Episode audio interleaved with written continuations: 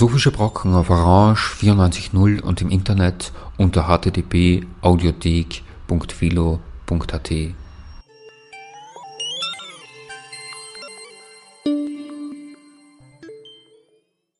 Willkommen zu einer Sendung der Philosophischen Brocken. Am Mikrofon Andreas Kirchner. Wir bringen heute den zweiten Teil der Dokumentation des Paraflow-Symposiums, das im Herbst 2013 stattfand. Am zweiten Symposiumstag ging es um das Thema der Offenheit von Weltentwürfen und den Begrenzungen, die man in offenen Kontexten vermisst, erwartet oder fordert. Dieser Beitrag heute ist unterteilt in zwei Segmente. Im ersten geht es um die Möglichkeit von Lernen in massiv offenen Systemen und die Frage, welche Kriterien es benötigt, um als Individuum eine qualitative und wertvolle Erfahrung in solchen Systemen zu machen. Der zweite Teil beschäftigt sich mit Open Data, einer Initiative im Rahmen der Open Culture Phänomene und ebenso um die Frage nach Begrenzungen und Möglichkeiten, die Open Data für Verwaltungen oder anderen Institutionen bietet. Massively Open Online Course oder MOOC. Mit dieser Wortschöpfung wird ein Kurs bezeichnet, der stark auf Online-Plattformen aufbaut.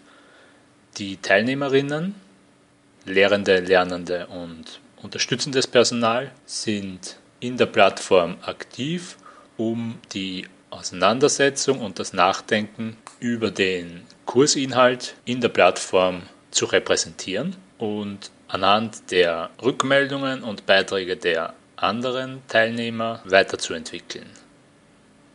Der Vortrag Massiv offen von Herbert Rachowitz beginnt mit der Spannung, die man bei den Wörtern massiv und offen entdecken kann und der Frage, wie mit dieser Spannung umzugehen ist. Also wenn ich von MOOCs äh, ähm, massiv offene Online-Kurse spreche, äh, dann muss ich Ihnen das darstellen, äh, wie das zu verstehen ist, was das ist, wie es entstanden ist und ähm, habe mir dann schon einiges zurechtgelegt, bis ich auf eine Tatsache gestoßen bin, die mit ein Teil des Problems ist, nämlich dass in einem solchen Fall es vielleicht keine besonders gute Idee ist, das alles neu zu erfinden, weil es gibt es in der Regel schon besser und äh, äh, schneller und äh, schöner äh, organisiert. Und was ich Ihnen jetzt zeigen möchte als erstes, ist die schöne Geschichte mit äh, der, äh, derjenige, der den Ausdruck eigentlich geprägt hat, Dave Cormier ist das, mit der er sein Kind vorstellt. The massive open online course is a response to the challenges faced by organizations and distributed disciplines in a time of information overload. It used to be that when you wanted to know about something, you could do a few things. You could ask someone, you could buy a book, you could try to figure it out for yourself, or you could call a school. If that school offered the course and the thing you were trying to figure out, you could go there and take it. You could get access to information about a topic. An instructor had combed through journals and books to pull the information together from a library. You might even find others who are also interested in the same things that you are. The MOOC is built for a world where information is everywhere, where a social network obsessed with the same thing that you are is a click away, a digital world. A world where an internet connection gives you access to a staggering amount of information.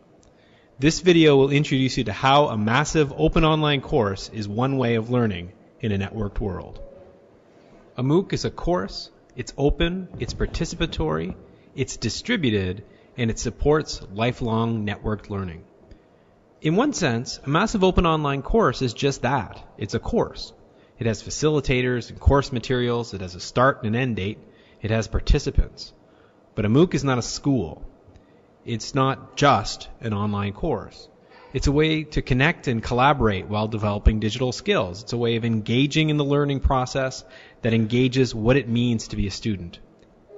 It is, maybe most importantly, an event around which people who care about a topic can get together and work and talk about it in a structured way. The course is open. All of the work gets done in areas accessible for people to read and reflect and comment on. The course is open in the sense that you can go ahead and take the course without paying for it. You might pay to get the credit through an institution, but you're not paying for participating in the course. It's also open in the sense that the work done in the course is shared between all the people taking it. The material put together by the facilitators, the work done by the participants, it's all negotiated in the open. You get to keep your work and everybody else gets to learn from it. The course is participatory. You really become part of the course by engaging with other people's work.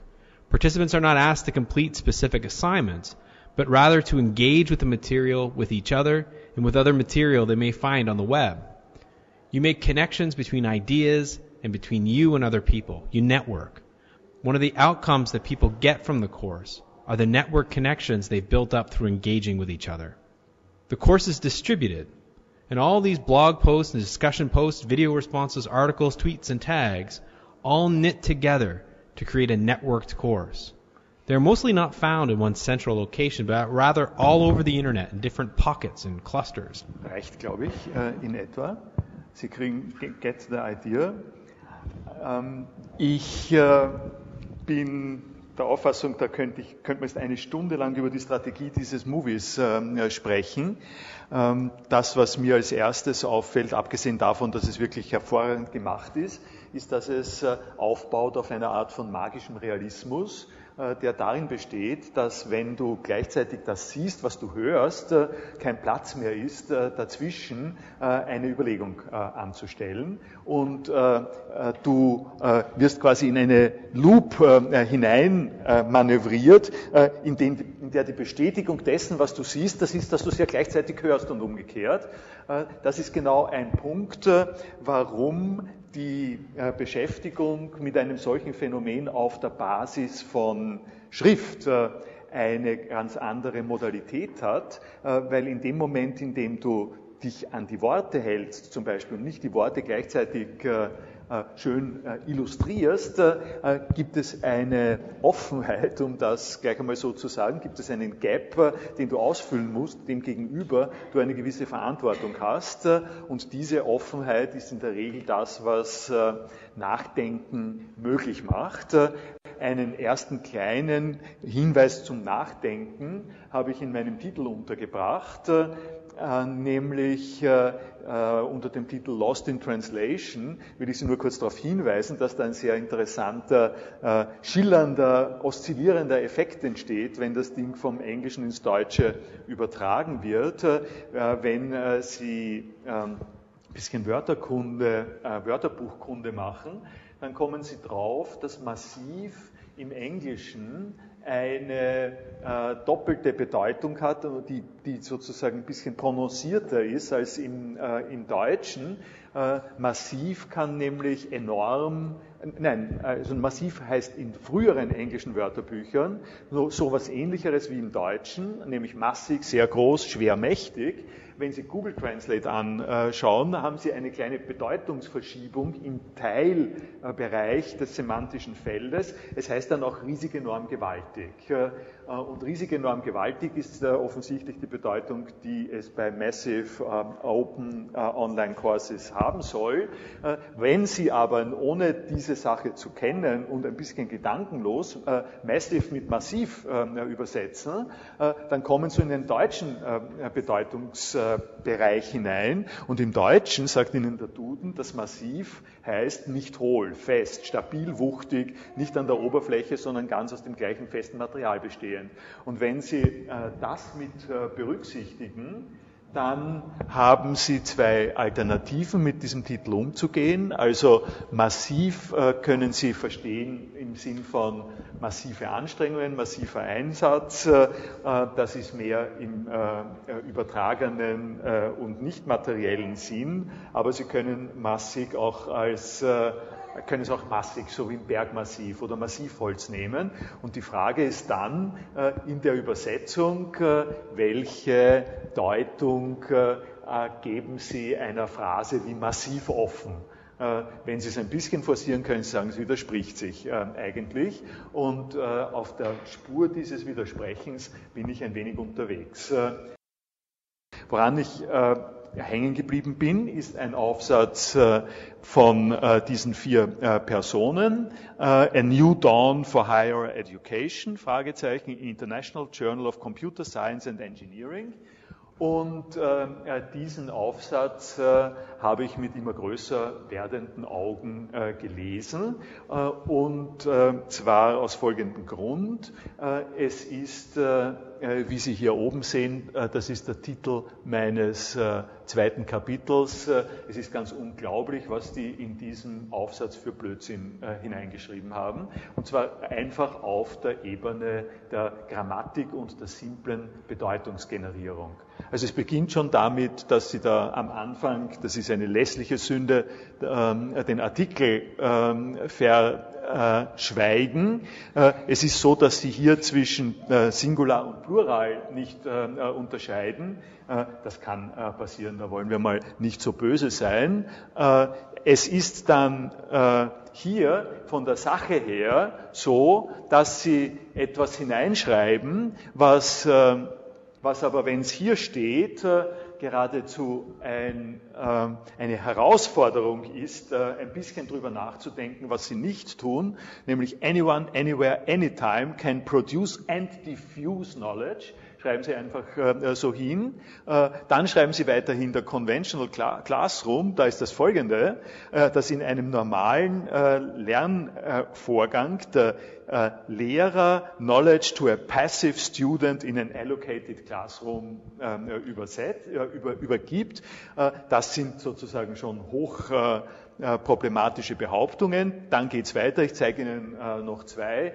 Äh, Beispiele aus dem, was mich so erschüttert hat. Äh, äh, educational exchange means new and exponential, n exponential growth, new n exponential. Hier geht es mit Ihnen vollkommen durch. das eine soll neu heißen und das andere soll und heißen. das wird einem im Journal äh, äh, äh, produziert und damit hier noch alles zu guter Letzt komplett aufgeplattelt ist, finden Sie die folgende Textpassage, in der hier einerseits eine Beschreibung äh, von den On-Learning Proposals steht und dann steht, finally complete content and organizational editing before formatting, please take note of the following items when proofreading, spelling and grammar. Äh, das ist drinnen in dem publizierten PDF äh, und zweifellos auch ähm, in dem gedruckten PDF dann äh, werden Sie sich wundern, dass dieses Journal auch einen Workflow des Peer Reviews hat. Äh, dieser Workflow des Peer Reviews ist hier angegeben und äh, er bedeutet, dass zwei oder mehr Reviewers äh, äh, diesen Artikel äh, gelesen und praktiziert haben und Feedback über die Ideen gegeben haben. und das ist also der Hintergrund der, des offen zugänglichen akademischen Beitrags über die über die MOOCs, äh, die, äh, den ich Ihnen gezeigt habe. Was ist die ähm, Schlussfolgerung aus dieser etwas unangenehmen Geschichte, um es mal sehr krass zu sagen, äh, unter dem Titel Open können Sie da einfach alles reinjubeln, äh, äh, was geht, ohne jede Form von, ich verwende das Wort normalerweise nicht, aber ähm, äh, sage es hier äh, trotzdem, ohne jede Form äh, von Qualitätskontrolle. Also ohne, dass man irgendeine Gewähr hätte, dass das, was hier frei zugänglich ist, auch äh, ähm, verdaubar äh, und äh, legitimierbar ist. nun ist mein nächstes Kapitel ähm, betitelt mit Na und. Der Hinweis darauf, dass die, das Journal äh, herausgegeben wird, offensichtlich in, von, in Developing Countries, äh, die noch nicht äh, so genau unterlegen, unter, unterworfen sind und genau sozusagen habituell funktionieren nach Standards, die wir in unserer Wissenschaftswelt haben. Dieser Hinweis könnte ja Anlass geben zu der eher positiven Einstellung, in der man sagt, nun gut, die sollen auch eine Chance haben. Das ist doch gerade auch etwas, was passieren muss. Eine Form von Ausprobieren, nicht Ivy League Universitäten und Institutionen alleine, gib ihnen doch eine Chance. Und um diese Idee noch zu stärken, habe ich Ihnen in diesem Kapitel einen kleinen Hinweis auf Jacques Rancière und sein Buch ähm, Der unwissende Lehrmeister, Le Maître Ignorant, ähm, zugegeben, hier zugegeben. Ich weiß nicht, ob Sie die Story kennen. Sie ist auf jeden Fall gut erfunden, äh, wenn äh, sie äh, auch nicht genauso stattgefunden hat, wie Rancière das beschreibt. Also es gibt sicher Basis dafür, dass es ähm, etwas so etwas stattgefunden hat. Wie belastbar das empirisch ist, ist eine zweite Frage. Die Story, von der die Rede ist, ist die folgende. Jacques musste fliehen vor den äh, vor den äh, Bonapartisten. Er war ein Revolutionär, ist nach Holland äh, abgehaut, als Napoleon das Kaiserreich begründet hat und in Holland hat er sein Leben mit Französischunterricht bestreiten wollen. Die Schwierigkeit war, er konnte kein Holländisch, die holländischen Schülerinnen und Schüler konnten kein Französisch. Was hat er gemacht? Er hat ein einziges französisches Buch mitgehabt mit einer niederländischen Übersetzung. Das war von Fenelon äh, Telemaque äh, und hat den äh, äh Studenten dieses zweisprachige Buch gegeben, hat ihnen äh, gesagt, äh, ihr sollt äh, Französisch lernen, indem ihr die beiden Versionen vergleicht. Äh, in einer Woche komme ich wieder und dann erzählt ihr mir auf Französisch, was ihr ähm, hier wisst von Fenelon und von Telemaque.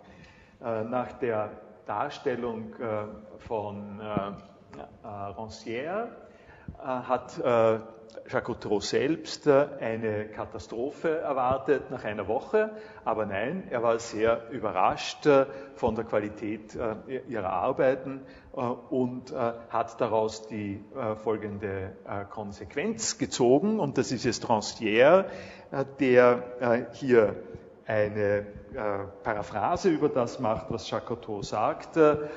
Lernen ist nicht das Übergeben von äh, geistigen Inhalten aus einem Kastel in ein anderes Kastel, von einem Lehrer zu äh, Schülerinnen, sondern Lehren ist äh, die Aktivierung eines Potenzials, das die Schülerinnen äh, selber haben. Äh, und nur dann kann, und das ist jetzt die zweite Konsequenz, äh, die äh, daraus zieht, Rancière nämlich, nur dann kann eine bestimmte im Lernprozess angelegte Schwierigkeit vermieden werden. Und diese Schwierigkeit besteht darin, dass wenn man von der Ungleichheit zwischen Lehrerin und Schülerin ausgeht, dann kommt man aus dieser Ungleichheit nie wieder heraus. Äh, dann ist es immer ein vorne, vorneweg eingebauter Vorsprung der Lehrerin, äh, die die Schülerin nachhinken lässt und die die Schülerin einschult in ein äh, Gesellschaftssystem, auf das kann ich jetzt nicht äh, länger äh, eingehen. Ab, Arrutissement, Abrichtung ist der Terminus, den er verwendet, in ein Gesellschaftssystem, das fortschrittsgeprägt äh, und damit äh, aber auch äh, zielgerichtet und hierarchieorientiert ist. wenn Sie diese Art von wohlmeinender Interpretation eines Lernprozesses äh, gleich auf gleich, weil die Leute in Marokko sind äh, äh, ebenfalls Akademikerinnen und intellektuell und warum soll man sich über sie hermachen? Nur deswegen, weil sie die englische Sprache nicht so gut verstehen.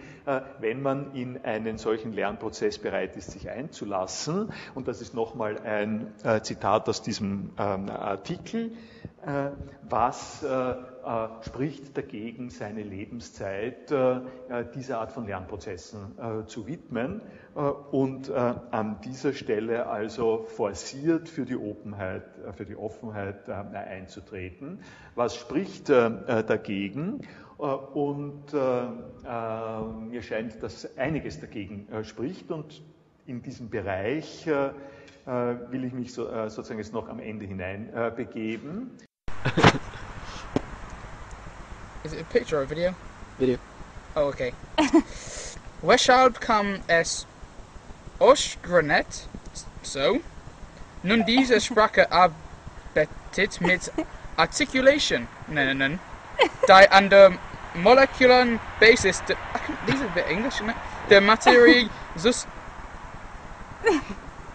susam, zusammengestet werden sie arbeitet also von unten nach oben. Und daher stellen, und daher stellen ihr Satzi lediglich Voschal für einen Erfolg dar. Diese Vorschläge gelangen zu Körpern vergrößert mit den Arten in den o Ozean oder auf das Festland. Hm.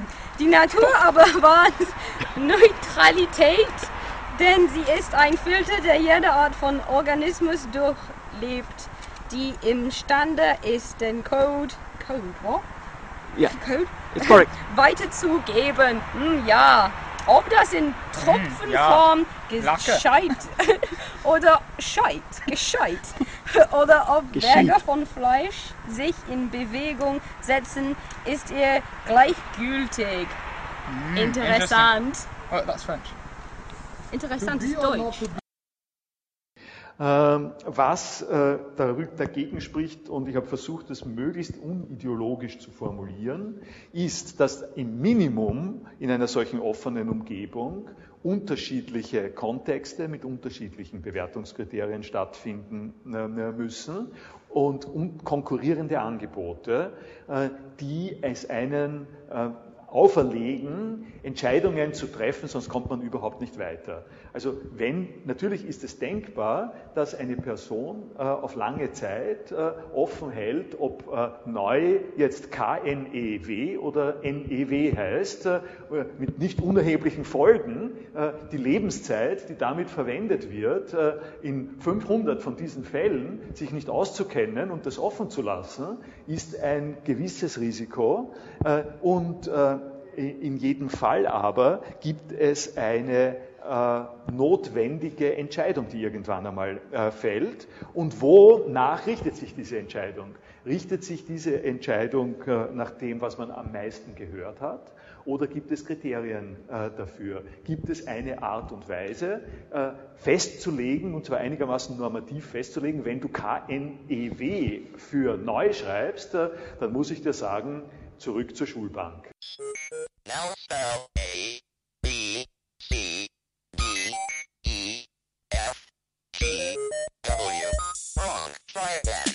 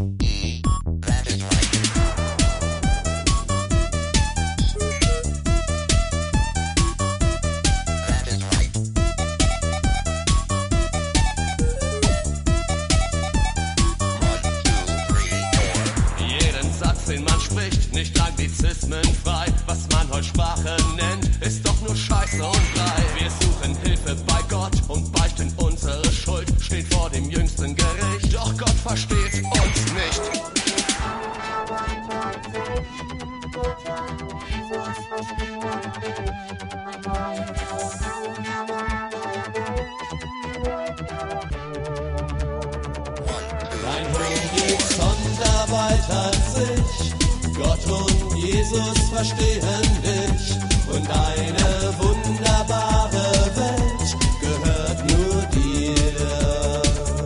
Dein Horizont erweitert sich, Gott und Jesus verstehen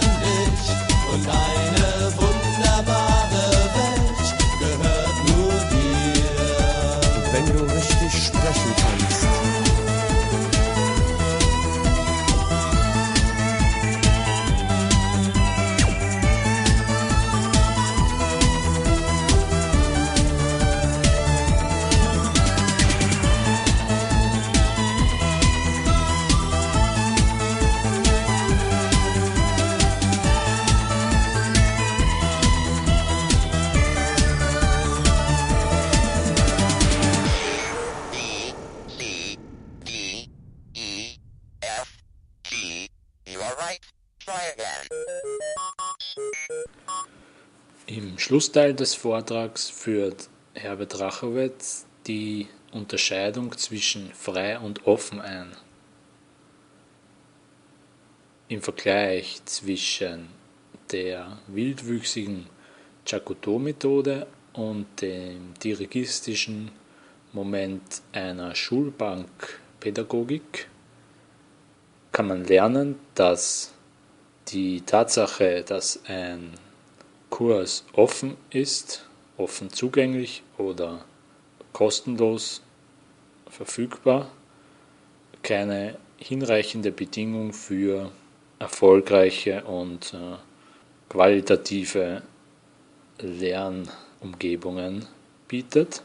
Es benötigt die Verantwortlichkeit von Personen, die den Handlungsspielraum, den sie haben, nutzen, um produzierte Inhalte anhand ihrer durch Analyse und Erfahrung gewonnenen Kriterien zu kritisieren und zu ergänzen.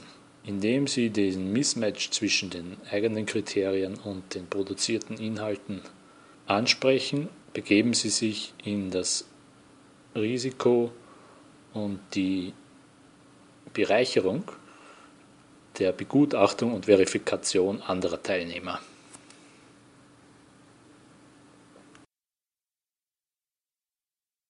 Äh, In diese Dynamik sind wir reingekommen aufgrund der Tatsache, dass das Wort offen eine sehr eigenartige äh, Funktion spielt. Man kann es ver verwenden in den Kontexten von äh, ich sehe, es ist, es ist eine Straße ist jetzt offen, es ist etwas eröffnet, äh, damit ist das äh, Positive in jedem Fall mit äh, gemeint und mit äh, äh, sozusagen äh, mit impliziert. Es gibt aber eine zweite Bedeutung von dem offen und nach dem, in der zweiten Bedeutung ist es neutral. Es ist ein offener Durchgang, eine offene Gelegenheit. Das heißt noch nicht, dass es gut ähm, ist. Das heißt ganz einfach, dass, dass es nicht verschlossen ist. Und die Bezeichnungsstrategie, mit der wir uns in diesem Symposium äh, sagen wir, äh, beschäftigen, Open Source, Open Educational Resources, Massive Open Online Courses, nützt den Umstand aus, dass es offen in dieser positiven äh, Weise gibt und äh, ignoriert äh, den Umstand, dass es äh, Redewendungen gibt wie offen wie ein Scheunentor, offene Rechnungen, eine offene Falle. Und die offene Falle muss dazu gedacht äh, werden, äh, wenn man von offen äh, spricht. Würde ich jetzt einmal sagen, eine offene Tür ist Einladung und Gelegenheit, ist, ist eine Einladung einerseits und eine Gelegenheit zum Einbruch andererseits. Ich merke es gerade hier, wenn ich es sehe, das lässt sich auch zweifach lesen. Einladung und Gelegenheit zum Einbruch, so habe ich es eigentlich nicht gemeint. Das heißt Einladung, Punkt. Äh, und gleichzeitig ist es auch, kann es auch eine Gelegenheit zum äh, Einbruch sein. Und äh, jetzt komme ich noch zu abschließenden kurzen Überlegungen ähm, über die Vokabel ähm, offen. im Rahmen dieser Überlegungen ist mir aufgefallen, offen ist eine Vokabel aus dem Ding-Bereich. Das Türen und Fallen und Scheunentore sind das Erste, was, was offen ist. Und das bringt uns in einen Bereich, den einige von euch ja kennen, nämlich die Debatte zwischen Eric Raymond und Richard Stallman über frei und offen. Und wenn man mal entdeckt hat, dass offen eine Vokabel aus dem Ding-Bereich ist, äh, dann liegt nahe, äh, die äh, zweite Schlussfolgerung zu ziehen, dass frei eine Vokabel aus dem Bereich menschlicher Handlungen ist. Und da bin ich jetzt dann wieder dort, wo ich ein bisschen Boden unter die Füße kriege mit einem solchen wissenschaftlichen Artikel, wie der, den ich Ihnen gezeigt habe, denn der ist offen, so gut. Also äh, ist der offen, darüber freuen wir uns. Ja? Aber was da auch dahinter steht, ist, dass Leute aus freiem äh, Wissen und in freier Entscheidung es versäumt haben, den irgendwie so zu äh, organisieren und zu proofreaden, äh, äh, dass es einen vernünftigen englischen Artikel gibt. Äh, und insofern ist die, der Bereich der Freiheit äh, hier ein aussagekräftigerer, einer, in dem man sich eher einlassen sollte, als äh, in die Rhetorik der Offenheit. Open Data war das Thema der Podiumsdiskussion am zweiten Symposiumstag von Paraflows. Open Data ist eine Initiative, die zum Ziel hat, Daten der Verwaltung oder von Firmen und von anderen gesellschaftlich relevanten Bereichen einem breiteren Publikum zugänglich zu machen, damit diese die Daten interpretieren, neu arrangieren und zu alternativen Interpretationen kommen können. Dabei stellt sich äh, die Frage nach den Grenzen der Interpretationen und ob es eine Kompetenz, eine Ausbildung, eine Institution braucht, um diesen breiteren Kreis an Personen anzubieten, eine Ausbildung äh, für Datenkompetenz zu machen. Ein Vertreter der School of Data, der in der Podiumsdiskussion teilnahm, sprach über seine Erfahrungen und seine Pläne für die School of Data und den Umgang mit Daten in der Verwaltung. Daran schloss sich eine Diskussion an zum Thema Open Science, am Beispiel der Laborcomputer und der Frage, ob es eine, einen Zwang zur Dokumentation von wissenschaftlichen Daten braucht, um systematische Verschiebungen von signifikanten Ergebnissen zu erkennen. Zum Schluss gab es eine Diskussion über Rohdaten und interpretierten Daten, die Erfahrungen von Erkenntnistheorie, die durch die langjährige Tradition der Philosophie erarbeitet wurde, half zur Unterscheidung von Rohdaten und interpretierten Daten und war skeptisch gegenüber einem Verständnis von Rohdaten, das als unschuldig, unverarbeitet und neutral dargestellt wird. Jedoch, so der Verlauf der Diskussion, ist es wichtig, an einen Begriff von Rohdaten festzuhalten, der zwar willkürliche Festlegungen enthält, jedoch zur Kommunikationsbasis und zur weiteren Interpretationsmöglichkeit essentiell ist.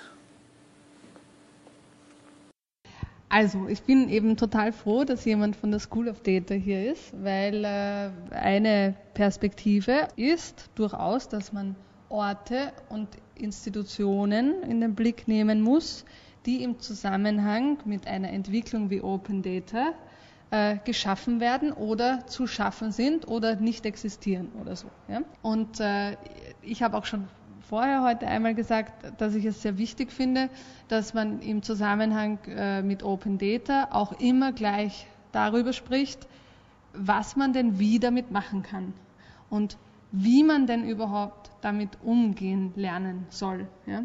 Und ich kannte eben jetzt die Initiative bis vor der äh, Konferenz hier nicht, die ihr da gesetzt habt und finde das eben total spannend, dass es so etwas gibt wie eine School of Data und äh, wo es darum geht, zum Beispiel Journalistinnen, soweit ich das verstanden habe, jetzt als eine Gruppe oder auch Administrationsmenschen, also in der Verwaltung oder so, beizubringen, nicht nur, wie können Sie äh, Google Maps mit äh, Daten produzieren, die leibend ausschauen, sondern was steckt dahinter, wie viele Perspektiven sind möglich, was kann ich mit diesen Daten überhaupt anstellen, was wurde in diese Daten überhaupt alles schon reingesteckt an Politik in ihrer Erschaffung. Ja? Ähm, also um, nur anzuschließen ist, wir stehen genau vor dem Problem. Ja? Und, und ich glaube, das ist auch der Verwaltung bewusst. Ja. Also bis jetzt war die Praxis, wenn sie Daten hergegeben haben, hat man ein schönes Excel-Sheet bekommen, also wenn es überhaupt Excel war, oder manchmal auch nur die Rohdaten und man hat das jetzt formatieren müssen und so weiter. Aber ich glaube, und das ist auch mein Ansatz in, in, in der School of Data, ist, äh, du hast das Brille genannt oder Filter oder, oder Interpretation der Daten. Ja? Und um, uns geht es sehr stark, wie visualisiere ich das überhaupt? Wie mache ich das verständlich? Wie, wie stelle ich Zusammenhänge her, die jetzt aus den reinen äh, Zahlen nicht erkennbar sind? Ja? Und da ist es, das ist die Brille, der Filter, was auch immer, die Gewichtung, wenn man so möchte. Äh, und genau vor dem Problem stehen wir. Wir haben uns zwar jetzt erst gegründet und wir sind gerade in der Diskussion und versuchen ein Programm auf die Beine zu stellen, die, die der Verwaltung vor allen Dingen und Journalisten zeigt, dass man mit Daten was anderes machen kann, außer äh, Balken, Würfel oder äh, eine App. Also wir haben es intern genannt Beyond the App quasi. Es muss nicht alles gleich eine App werden. Ne? Und, ähm, aber ich, ich glaube, das, das Wichtige in, in dem Zusammenhang ist, dass man überhaupt eine Perspektive in ihnen öffnet. Vielleicht haben wir nicht die perfekte Lösung, wie man Daten darstellt oder interpretiert, aber dass man zeigt einfach einen Weg, die die Verwaltung gehen kann oder gehen sollte. Also ich meine, wenn ich mir jetzt zum Beispiel von unserer Position äh, einen Blog in einem Kurs bei euch wünschen würde, den würde ich irgendwie äh, von mir aus Interpretationskompetenz oder so nennen und der müsste darum gehen, dass man sich zum Beispiel verschiedene Visualisierungstechniken auf einen gleichen Datensatz nebeneinander anschaut und einmal äh, ausformulieren lässt in der Diskussion mit den Teilnehmerinnen, was passiert da eigentlich und was impliziert das. Also dass sie nicht nur lernen, jö, schön, das ist aber bunt oder so, sondern dass sie auch lernen, was impliziert welcher Blickwinkel und was kommt da ganz ein Schwall von Kulturtechnik und Tradition irgendwie mit, der uns überhaupt etwas schnell erkennen und sehen lässt, weil wir schon gewisse äh, äh, Formen sehr gewöhnt sind zum Beispiel. Ja? Also Landkarten zum Beispiel machen mit uns etwas Bestimmtes, Kurven machen mit uns etwas Bestimmtes und so weiter. Der erste Ansatz war überhaupt die äh, die, die Geschichten, die Neurath hat in den 30er Jahren formuliert hat, äh, was, was heißt das heute? Ich meine, es, wahrscheinlich geht es nicht nur darum, also Neurath hat diese, diese Isometrie, äh, äh, Isotype äh, eingeführt, wo es darum ging, äh, Größenverhältnisse, Mengenverhältnisse in, in, in, in Proportion zu, zum realen Leben zu stellen. Also viele Menschen quasi oder kleine Menschen, große Menschen, viele Autos, wenig Autos. Das war damals ja Revolution eigentlich. Und was heißt das heute mit unseren überhaupt bildgebenden Möglichkeiten, die endlos sind? Ja? Also natürlich, man kann alles machen, ja, aber es ist sinnvoll. Ein zweites Projekt, das wir auch noch machen nebenbei, ist, ist Open Design, wo ein ähnlicher Aspekt äh, da ist, wie können Leute überhaupt zusammenarbeiten, kreative Menschen zusammenarbeiten auf einer sehr einfachen Ebene, ohne da einen Anwalt zwischenzuschalten. Und was wir halt festgestellt haben, wir machen, haben auch einen, einen Contest gemacht, eingeladen Leute, Dinge zu veröffentlichen, die dann andere Leute nachbauen können, also Produkte. Und das Problem von, von der Offenheit, also um, ein bisschen den, den, äh, auf euch von, von, vorher einzuholen, äh, das Problem, das wir gesehen haben, ist, nur wenn ich was publiziere und das schön ausschaut, ist es noch lange nicht offen, weil niemand das versteht, wie das gemacht ist. Es ist keine, keine Genese, keine, keine Entwicklung, also keine Schritte sind drinnen. Also ich kann, ich müsste einen unheimlichen Aufwand äh, produzieren, um das nachzuvollziehen, was hat der gemeint damit, wie hat er das angedacht, welche Materialien hat er verwendet. Und da sehen wir halt, dass das in der ganzen Diskussion, also bei Linux genauso das Problem der Dokumentation. Wie mache ich was, wann und wo? Und wenn ich das nicht dokumentiere, ist das sinnlos, ist eigentlich nicht offen, sondern ist eigentlich geschlossen nur mit der Pseudo, mit der Frequenz des Offenen. Ja. Und, und das ist unser Anliegen auch, also wenn wir, wenn wir so mit, mit anderen Designern, Gestaltern reden, wenn sie offen sind, dann müssen sie wirklich offen sein. Also geht es nicht darum, dass jedes Programm offen ist, das sie verwenden. Es muss nicht jetzt sozusagen kein Photoshop sein, sondern äh, dass sie auch dokumentieren, wie sie überhaupt dazu gekommen sind und welche Ressourcen sie verwendet haben dafür. Und äh, das ist beim, beim, beim Daten, also Open Data das Gleiche. Ja. Ich kann zwar die Rohdaten immer publizieren, aber wie ich dann zu meinem Ergebnis komme, das ist ja viel interessanter.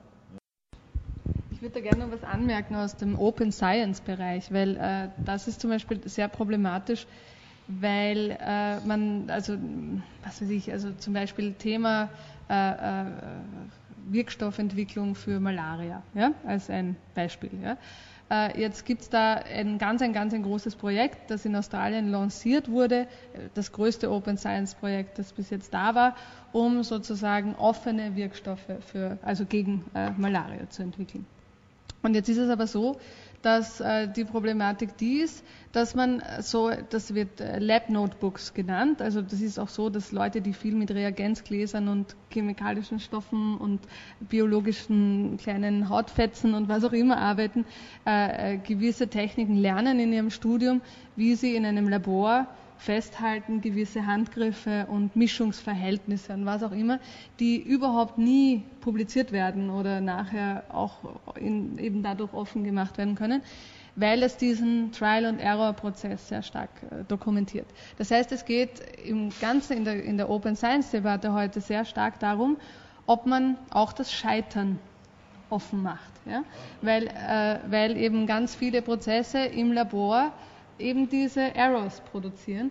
Und weil aber natürlich, mal, weil das wahnsinnig aufschlussreich ist für Kollegen und Kolleginnen, wenn sie nicht dann auch durch alle Scheiterprozesse durchgehen, bis sie äh, etwas äh, gewinnen.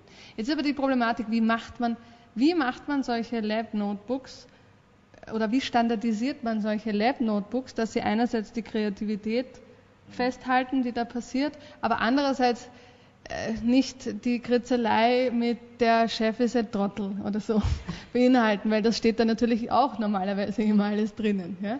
Und das gehört natürlich auch zu so einem Prozess dazu. Ja? Das ist eine der Dinge. Und der, die große Diskussion darum ist, wie viel, wie viel Scheitern gibt man zu? Also wie kann man sich aussetzen in einer Community äh, mit Scheiterrucksack?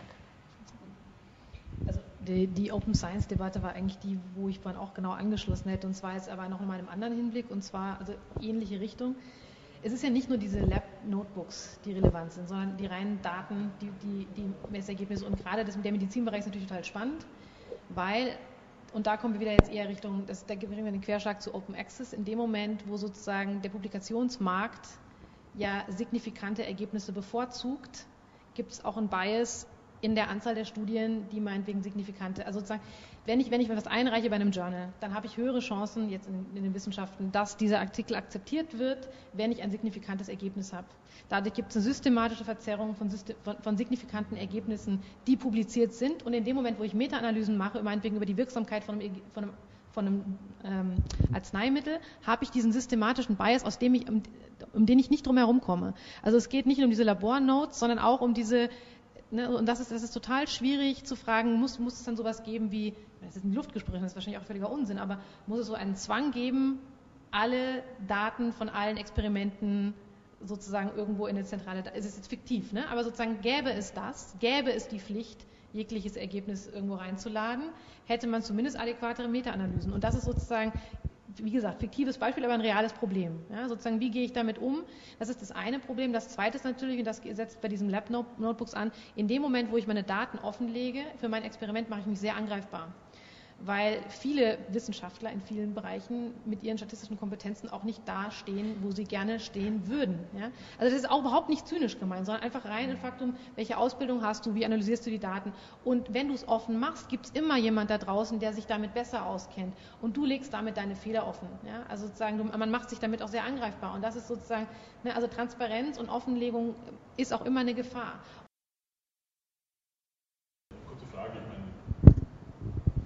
Bin jetzt nicht der klassische Akademiker, aber meine Alma Mater, meine Idee war immer das, dass sozusagen die Ergebnisse, die ich produziere, für jeden nachvollziehbar sind, sein müssen. damit das sozusagen in einer Art Diskurs stattfinden kann. Ich bin, komm nicht, bin kein Naturwissenschaftler, sondern bin äh, also Ökonom in, der, in einer Ausbildung, aber, aber im Prinzip geht es doch darum, dass ich das publiziere und jeder kann es nachvollziehen, wie ich zu diesen Ergebnissen komme. So, haben wir, so hat man ja auch nachgewiesen, dass die, die berühmten Austerity Measures, dass dieser Excel-Sheet war, wo, die, wo er äh, zwei Kolumnen, äh, also zwei Spalten vertauscht hat. Aber und erst nach Nachfrage für die Excel-Sheets. Na, das stimmt, das stimmt, ja, ja, aber er hat sie publizieren müssen dann. Ja. aber genau der Punkt. Normalerweise gibt es ja nur die, die, die Datenanalyse, die in Artikeln drin steht. Also du kriegst ja nicht die Rohdaten. Wenn jemand ein Experiment macht, dann werden ja nicht die Rohdaten zur Verfügung gestellt. Und die bräuchtest du aber. Genau deswegen ist das der Verweis jetzt Und gewesen. die ja? haben vor allem die Methode auch gleich her, mit hergegeben, mit dem Excel. Ja, genau. Ja. Entschuldige. Du wolltest, oder? Ja, wenn ihr da jetzt noch weiterreden wollt, ähm, unterbreche ich es kurz, aber äh, ich bleibe trotzdem beim, beim, Thema und mache jetzt äh, tatsächlich eine äh, epistemologische äh, Metabemerkung. Äh, äh, die beginnt mit dem Hinweis darauf, dass es ein Buch gibt mit einem Titel, der mich sehr fasziniert hat und der direkt hier anwendbar ist. Raw Data is an Oxymoron. Ja, ja. habe ich auch. und das heißt, es gibt keine Rohdaten. Ja, genau. Und das hat eine Reihe von interessanten Effekten. Und das, kann, und das, das wäre sozusagen ist meine Vorstellung von, wie Philosophie an der Stelle ein, wie Philosophie in einer solchen Sache hilfreich sein kann und auch wirklich eingreifen kann, weil es gibt in der Philosophie eine jahrhundertelange Diskussion über Sinnesdaten und das ganze Problem des Dings an sich, das Problem von Sensualismus, von Empirismus, von Rationalismus hängt daran, dass die Leute eine lange, lange, lange Zeit gesagt haben, da gibt es die äh, rohen Sinnesdaten, die an Menschen herankommen. Und dann gibt es einen kleinen Apparat, äh, der kleine Apparat verarbeitet ähm, äh, diese Sinnesdaten und kommt dann zu interessanten äh, Ergebnissen. Äh, das ist noch immer für viele Leute ein Standard und es ist ein äh, sozusagen un, unglaubliches Verdienst von, äh, von, von, Donald Davidson, um den Namen mal zu nennen, dass er gekommen ist und gesagt hat, äh, ähm, es gibt keine Sinnesdaten. Äh, das ist das dritte Dogma des Empirismus. Wir müssen von vornherein davon ausgehen, dass es äh, immer schon ein Kombinationsprodukt ist. Wir müssen mittendrin anfangen, was nebenbei ein hegelianisches Motiv ist. Wir müssen mittendrin anfangen, wir können das nicht so auseinandernehmen. Ja? Äh, das, dafür gibt es sozusagen breite Unterstützung Unterstützung und viel Material für die äh, Philosophie, das man jetzt anwenden könnte äh, im Zusammenhang mit den, äh, mit den sogenannten Rohdaten und den Datenbanken. Äh, und das wäre tatsächlich ein Plädoyer fürs Umdenken. Und das ist deswegen relativ wichtig, weil nämlich die Rede von den Rohdaten dieselben Versuchungen mit sich bringt, wie die, Roh, wie die Rede von den Sinnesempfindungen. Äh, das ist so scheinbar plausibel. Ja? Äh, schau doch hin, du siehst es doch, äh, da brauchst nicht mehr. Das ist so. Wir können uns über vieles streiten, aber darüber, dass, das, dass, du das jetzt siehst oder spürst, da müssen wir uns nicht drüber streiten. Äh, das, äh, und dieselbe äh, Logik passiert mit den Rohdaten. Ich habe es erhoben und jetzt kommen halt meine Brillen drüber. Und die Geschichte mit den Brillen, um das jetzt auch selbstkritisch zu wenden, ja, die Geschichte mit den Brillen ist ausgesprochen riskant, weil es davon ausgeht, dass es sowieso ein Sehvermögen gibt und dann noch äh, die rote, die grüne und die blaue Brille. Ja? Äh, äh, man müsste es anders sehen, man müsste es so sehen, äh, dass ohne Brillen siehst du nichts. Ja? Äh, es gibt nichts, was du nicht ohne Brillen siehst. Und dann äh, ändert sich aber die ganze Argumentationsstrategie und fängt, muss irgendwie anders aufgebaut werden. Aber ich meine, abgesehen jetzt von, dies, von, diesem philosophischen Aspekt, glaube ich, ist es ganz, ganz wichtig, dass wir uns, zumindest wir haben uns in der Diskussion geeinigt, dass wir natürlich bei aller Offenheit sagen, es muss eine Begrenzung geben. Weil wir, wir müssen es schaffen, sozusagen, äh, äh wenn man will, sozusagen Standards einzuführen. Und Standards sind ja wieder Begrenzung eigentlich. Aber um, um miteinander reden zu können, um, um ein Verständnis von, von gewissen Längen, Massen oder auch immer zu, zu erreichen, müssen wir trotzdem uns, uns, uns, uns einigen, dass wir halt auf Standards zurückgreifen. Wenn ich, äh, wenn ich das übersetze, was du jetzt sagst, äh, Rohdaten könnte man das nennen, äh, ohne, das, ohne, ohne dass man überhaupt keine Datenbank bekommt. Das heißt, äh, äh, um eine Datenbank zu bekommen, braucht man die Definition äh, von bestimmten Relationen, von bestimmten Zellen. Da muss man sozusagen sagen, Anzahl, Eigennamen, geografische Location oder sowas ähnliches. Das sind auf der einen Seite lauter Festlegungen, die schon inhaltlich Vorbringungen enthalten, gleich und, und willkürlich sind. Das sind sozusagen willkürliche Festlegungen.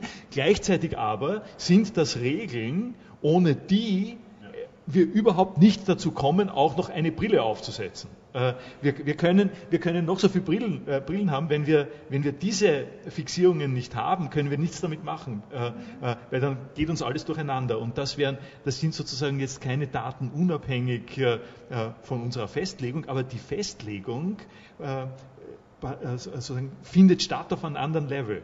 Das sind sozusagen, die sind sozusagen konstitutiv, also kantianisch äh, ist man geneigt an der Stelle zu sagen, das, ist, das sind sozusagen konstitutive Daten. Ja? Die sind konstitutiv dafür, dass man überhaupt noch etwas weiter machen kann damit. Und die, die spielen quasi in einer anderen Liga. Ja? Also den, äh, da gibt es schon einen Qualitätsunterschied nach der Betrachtung.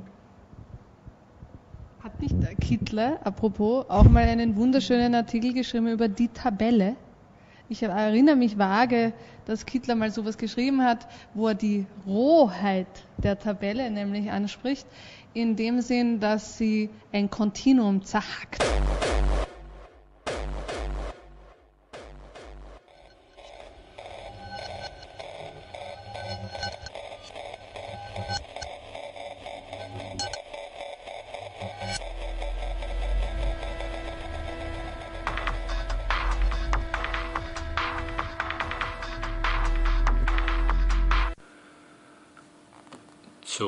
Abschluss ein Ausschnitt aus einem Gedicht von Charles Ferdinand Ramus, Jean de Notre Dame, das den qualitativen Unterschied zwischen Rohdaten und Daten auf poetische Weise verdeutlicht.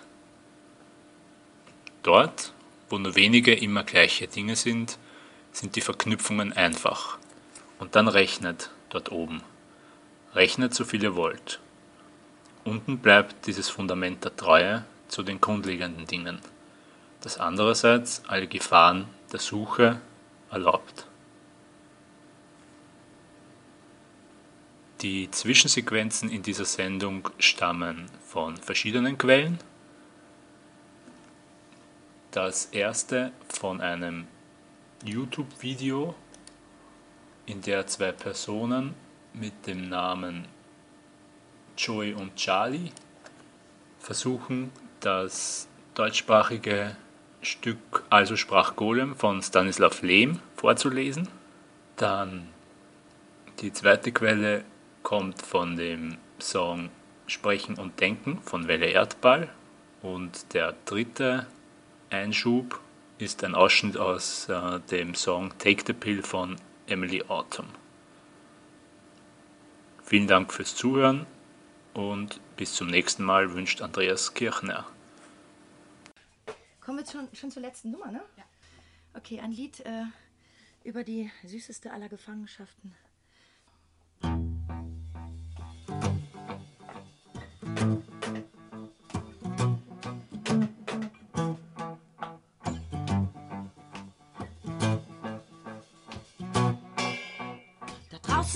Fallen und fesseln.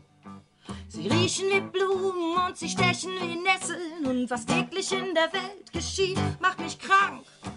Und wenn man ganz genau hinsieht, wie sich alle abmühen, von morgens früh bis abends spät, da mach ich lieber einen Kopfstand und lache, bis die Zeit vergeht. Zeit vergeht.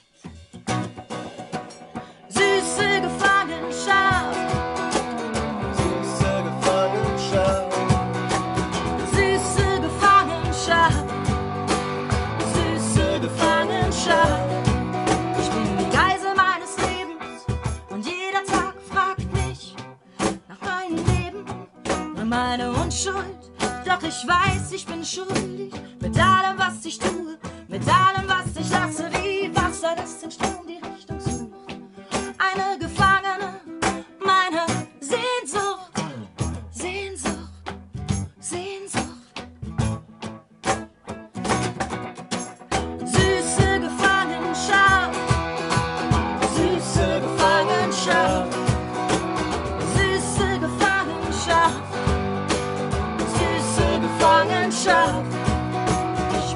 jetzt frei.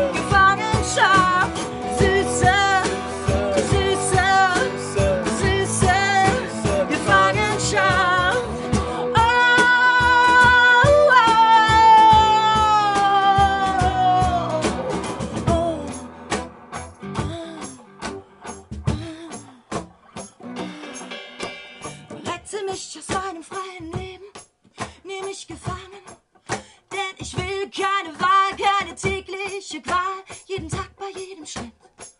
Ich will mich in deinem Blick verlieren, fessel mich, ich will dich spüren.